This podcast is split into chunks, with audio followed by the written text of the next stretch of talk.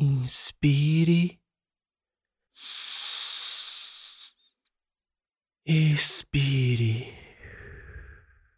Concentre-se no ar que entra pelo seu nariz. É um ar que lhe dá vida, esperança, energia. É o ar que vai tornar seu dia melhor.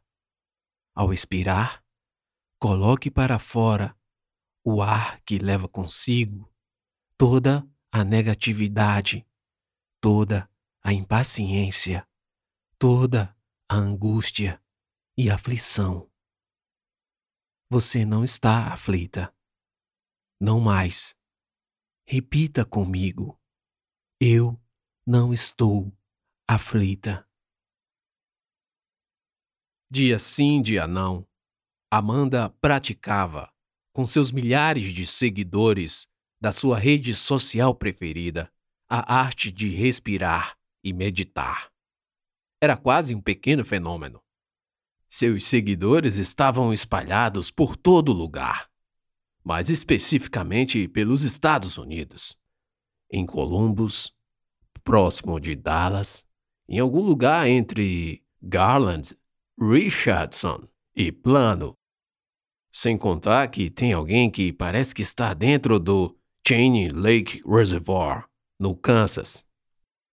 Muitos mandavam mensagens de agradecimento pela mudança de vida e pelo crescimento espiritual que as palavras daquela meditação guiada germinava no interior de cada um. Muito obrigado a todos e a todas eu amo todos vocês e espero que tenham o melhor dia do ano. Um beijo e um abraço especial no coração de cada um. E lembrem-se, esse celular não é um pedaço de vocês. Amanda encerrou a live. Naquele instante, se viu sozinha no quarto do bairro nobre da cidade onde morava. O apartamento ficava no andar bem acima e longe da rua movimentada. Mesmo assim, nenhum barulho interrompia suas lives. Dado que seu quarto recebera o tratamento acústico necessário. A atividade em sua rede social não lhe impedia de ter uma vida particular com o trabalho. Amanda também não contava com a quantidade de seguidores e visualizações para vender anúncios. Pelo menos não até aquele dia. Não que não fizessem pedidos, por várias vezes, mas ela recusou todos. Assim que encerrou a live, a caixa de entrada da rede social quase explodiu com tantas mensagens. Amanda levou a mão à boca em espanto. Seu trabalho começaria dali a poucas horas. Não daria tempo responder a todos. Não posso, agora não, pensou. Esse era seu ensinamento diário. O celular não é um pedaço de mim. Tomou resolução com o próprio princípio e largou o celular na cama. O aparelho quicou no colchão de mola e foi levemente arremessado para fora dos limites da cama, caindo no chão. Amanda ainda tentou reagir para impedir a queda, mas o susto a paralisou. Correu depressa para acudir o aparelho no chão. Levantou-o rapidamente. Estava tudo bem. Ela só sorriu. Mais uma mensagem chegou. Instintivamente, ela abriu e leu. Eu não sei como agradecer o que vem fazendo por nós, seus seguidores. Eu estava péssima há um mês e hoje sou outra pessoa. Minhas dores de cabeça e enxaqueca desapareceram. Estou muito mais paciente com meus filhos e com meu marido. Tenho tido uma boa relação com os colegas do trabalho e voltei a praticar atividades físicas. Tudo devo ao simples passo de deixar de lado essa loucura que é as redes sociais. Com todas essas notícias vídeos, informações inúteis, fofocas e vidas paralelas de pessoas que sequer sabem que existimos. E meu celular não é um. Amanda não chegou a ler o final da mensagem. O celular simplesmente se apagou. Desligou-se sozinho. E não religava. Parecia ter descarregado a bateria por completo, embora tivesse passado a noite inteira no carregador. Ela correu para a tomada e engatou o carregador, que ainda estava lá. O aparelho reiniciou o carregamento. Amanda foi tomar banho e todo o tempo não se livrava da sensação deixada pela mensagem de sua seguidora. Era algo bom e ruim. Bom porque parecia lhe dar uma ligeira satisfação, como de dever cumprido. Ruim porque esse mesmo dever não deixava de existir. Estava ali, aguardando a próxima oportunidade para ser novamente cumprido. Quando Amanda terminou de se arrumar, já estava quase na hora de sair. Resolveu deixar o café para depois por mais de uma vez lançou mão do artifício de saber se o celular estava carregando para abrir o aplicativo de redes sociais e ler alguma das mensagens. Eu tenho que parar, disse a si mesmo, resolutamente. Não foi fácil pôr em prática a arte de largar o celular e reconhecê-lo não como um apêndice do corpo, mas como uma ferramenta necessária ao limite do necessário. A vontade foi mais forte. Ainda com a toalha envolta à cabeça, se aproximou da cabeceira da cama e viu que o celular carregara muito pouco. Além disso, o aparelho esquentara bastante, o que a fez retirar a capa. Neste momento, a unha de gel do indicador quebrou, mas não sem causar uma enorme dor. Sua própria unha abaixo da de gel, quase partira ao meio com um desprendimento da cola. Amanda ficou olhando para sua unha, que crescera e que há muito não chegara àquele tamanho. Lembrou da mania de roer as unhas e de quantas vezes sangrou as cutículas quando não havia mais espaço para encaixar os dentes entre a unha e a pele. Perdeu-se nos pensamentos, até dar conta de que já estava atrasadíssima. Apressada, saiu com o celular sem a carga completa. Desceu à garagem do prédio, entrou no carro e se lançou no caótico trânsito da cidade. Entre um semáforo e outro, pegava o celular para ler e responder algumas mensagens. O trânsito estava bastante lento e com certeza Amanda iria se atrasar. A empresa onde trabalhava ficava numa movimentada rodovia e algum acidente engarrafava tudo. Os acidentes eram comuns, principalmente quando juntava a impaciência dos motoristas e a ausência de limite de velocidade. Respirou fundo. Dizia a si mesma para ter a calma e se reprimiu por germinar pensamentos ruidosos contra motoristas que não estavam tão apressados como ela. Disse em monólogo: ah, Hoje é minha vez de ter paciência. Paciência, paciência, Amanda. Enquanto esperava, resolveu ligar o som do carro e ouviu o que passava no rádio. I recorded this Dylan-esque pop bubblegum favorite from April of 1974 that reached up to number 5 as K. Billy's Super Sounds of the 70s continues.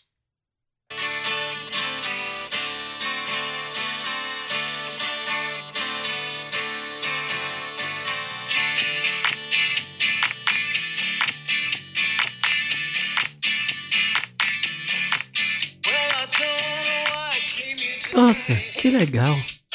Eu lembro de ter ouvido essa música em algum filme. e realmente ouvira em outro lugar.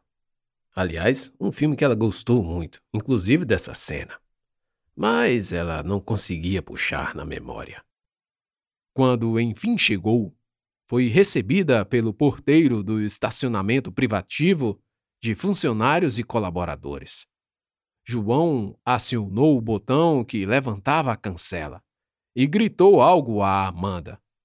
A moça ultrapassou o portão e parou ao lado da guarita. Bom dia, senhorita Amanda. João se aproximou com uma rosa, fazendo desabrochar em Amanda um lindo sorriso. 8 de março, um dia especial para mulheres. Que fofo, João. Muito obrigada. Não há de quê, respondeu João, com a voz embargada. Só de perto, Amanda notou que o porteiro, que havia sido contratado para a vaga de pessoas com deficiência, apresentava inchaço nas maçãs, provavelmente em razão de choro. Os olhos estavam vermelhos e inchados. Mesmo assim, ele abria um sorriso, um genuíno e verdadeiro sorriso de contemplação do próprio ato de dar a alguém uma rosa em homenagem. João tinha síndrome de Down e não se conhecia, no céu ou na terra, alguém que simplesmente não o amasse. Amanda mudou o semblante, apossada pela preocupação instantânea. Quando ia perguntar sobre o que ocorrera, viu que outro carro se aproximava para também entrar, e inclusive um pouco agitado, buzinando para que ela se movesse. Decidiu então perguntar depois. Ali não seria o momento. Amanda trabalhava num centro de distribuição. Era encarregada dos recursos humanos e conhecia todos os funcionários da empresa. A distribuidora era sedimentada em vários blocos, cada um com suas características próprias. O dela era o setor do bloco da administração. Parou o carro e, ainda pensando no que poderia ter acontecido com o João, viu que, ao lado do seu carro, parara um outro bem diferente do que geralmente pertenciam aos funcionários. Bom dia! Disse um homem de óculos escuros, roupas justas e um blazer escuro. Era uma elegância só. Amanda, a princípio, não o reconheceu, até que ele retirou os óculos. Amanda, não é? Lembro do nome. Acho que não me apresentei, apesar de ter chegado aqui semana passada. Sou André, gerente geral da filial. Ele estendeu a mão. Bom dia, senhor André. Não, não, não. Só André. Ele a cortou enquanto ela apertava a mão firme do homem, que há poucos dias chegara como novo gerente. Então ele continuou. Estou um pouco atrasado também, assim como você, mas não se preocupe, porque acredito que tivemos um motivo justificável. No meu caso, eu tive que procurar um posto de combustível com gasolina aditivada. Sabe, essas BMWs novas não aceitam qualquer combustível. E com certeza não seria o caso de se colocar qualquer coisa num carro de meio milhão. é arriscar demais, não acha? Bem, não nos falamos ainda desde que cheguei, então passe na minha sala daqui a exatamente. Ele olhou para o relógio. Vinte minutos, isso, vinte minutos, eu esperarei. André falava compulsivamente sem deixar que um milésimo de segundo entre as orações e frases servisse ao seu interlocutor. Já estava se afastando quando reparou a rosa entre as coisas de Amanda. Estancou a alguns passos de distância, perguntando-se sobre algo que só ele sabia. Amanda não entendeu as interrogações que se formavam nos cabelos grisalhos do seu novo chefe. Apesar de seus quarenta e poucos Parecia ter saído da neve. Então ela notou que ele não parava de fitar a rosa. Ah, é que João me deu, disse olhando para a portaria, e sorriu. Ah, o deficiente. Amanda corou. Engoliu o sorriso e ficou sem saber o que falar. Para ela, Dizer sim seria jogar uma verdade insossa num diálogo seco e cru sobre alguém tão doce. André não esperou a resposta. Saber que tinha sido João o deixou menos intrigado. Ele tentou sorrir, mas a boca arqueou de uma forma irregular, tornando seu sorriso tão estático quanto o de uma boneca de porcelana. Tudo bem, 20 minutos, Amanda já estava na sua sala. Faltava pouco para os 20 minutos de André. Desde que chegou, o rosto inchado de João parecia um quadro na parede de seu consciente. O que aconteceu? pensou. Resolveu que, logo após a reunião com o André, iria sem falta acudir João. Viu a hora no celular no exato instante que mais mensagens chegavam, demandando resposta. Colocou o celular no carregador. A bateria simplesmente não sustentava a carga. Foi então que o celular tocou e o número não lhe era familiar. Alô? Quem é? Alô, Amanda? Sim. Aqui é da Casa Socializar. Eu sou a nova coordenadora. Estou ligando para confirmar sua presença nesse sábado à tarde, na escala das 14 às 20 horas. Como? Mas eu pensei que seria só semana que vem. Infelizmente, na semana que vem mudaremos de sede, então terá que ser o próximo sábado.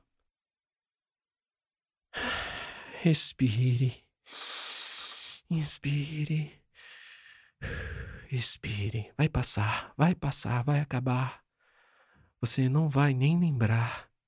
Amanda repetia para si, enquanto se preparava para responder à nova coordenadora.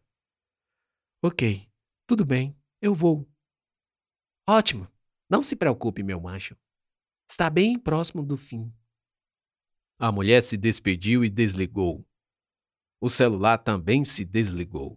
E tudo que Amanda sentiu foi a vontade de praguejar contra o azar de se conformar definitivamente com a hipótese de ter quebrado o celular. Na aflição que lhe envolvia, a ligação, o compromisso e o celular foi assaltada pelo susto de outros colegas de trabalho irrompendo na sua sala. Eles traziam João, que estava aos prantos. Meu Deus, o que aconteceu? João uivava como se sentisse uma dor profunda no coração. Mas não era uma dor física.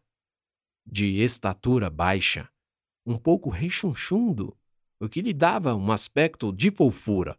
O pobre coitado cruzava os dedos como se rezasse preces para algo que não estava mais em mãos divina.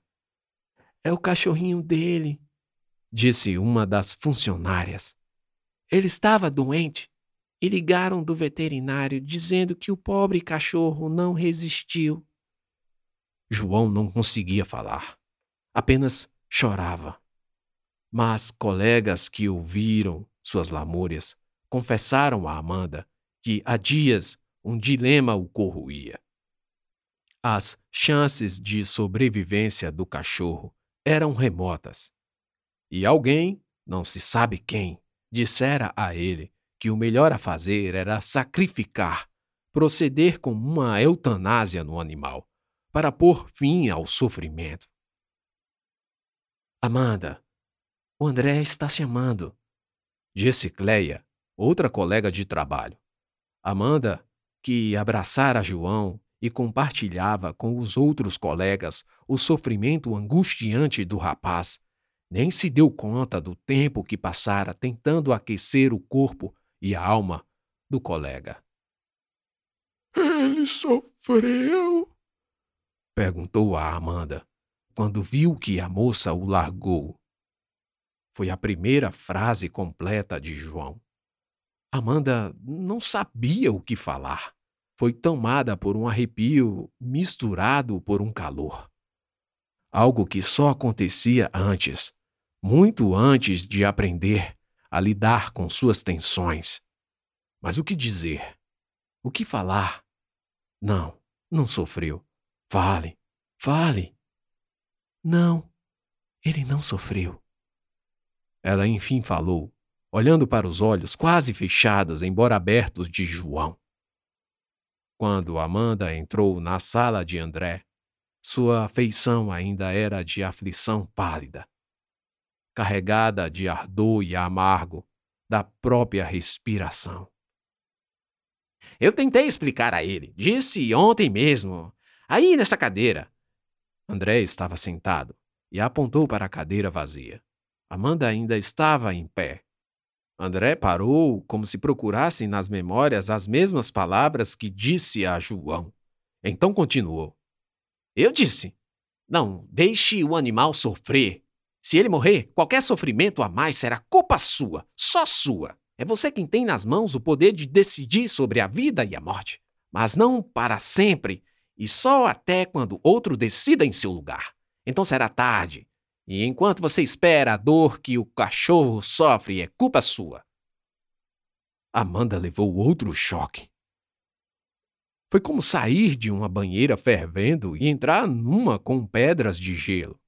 Seu corpo tremeu diante da frieza das palavras e da forma como André falava. Então, sente-se. Esqueça isso. É, veja só. Vou direto ao ponto. Acredito que você seja prática e goste disso. Eu vi sua ficha, suas metas e gostei do seu trabalho. Mas a chamei aqui porque estou na cidade tem algumas semanas e não conheço tudo. Então pensei se você poderia sair comigo e me apresentar lugares bons, quem sabe ir ao litoral. Procurei saber e agora sei que você não é casado. então logo não haverá problemas com alguém fazendo perguntas. Outra coisa, falaram que é bem legal. Não se preocupe com a escala. Eu não vou. Amanda vomitou o que entrava pelos seus ouvidos. Só queria sair dali o mais rápido. O dia foi mais longo Ainda eram. O celular estava quebrado. Talvez nem fossem dez horas. Olhou para André, que expressava incredulidade com a negativa seca. Como? Ele ouviu bem. A pergunta era uma forma de esperar que Amanda se arrependesse de responder daquela forma. Eu não posso, quer dizer. Amanda se remendou. Segurou-se no fio de Ariane que ainda ligava a inexplicável lógica de se manter com o autocontrole. André ficou mudo. Olhou para os lados, como se procurasse algo. Piscou algumas vezes e disse: É, é sério? Quer dizer, você não quer sair comigo? Eu tenho um compromisso, me desculpe. Estou um pouco abalada. Respondeu olhando para baixo desviou o olhar para não dar chance à vontade de chorar. Que compromisso? André perguntou inquisitivo. Daí digeriu a segunda frase, replicando: A balada com o deficiente? Era demais. Aquilo era demais. Ouvir era demais. As lágrimas desceram e a cabeça subiu. Amanda olhou para André e disse: O nome dele é João. João. E não é da sua conta o meu compromisso. Amanda se levantou, quase jogando a cadeira para trás, e deixou a sala, batendo a porta.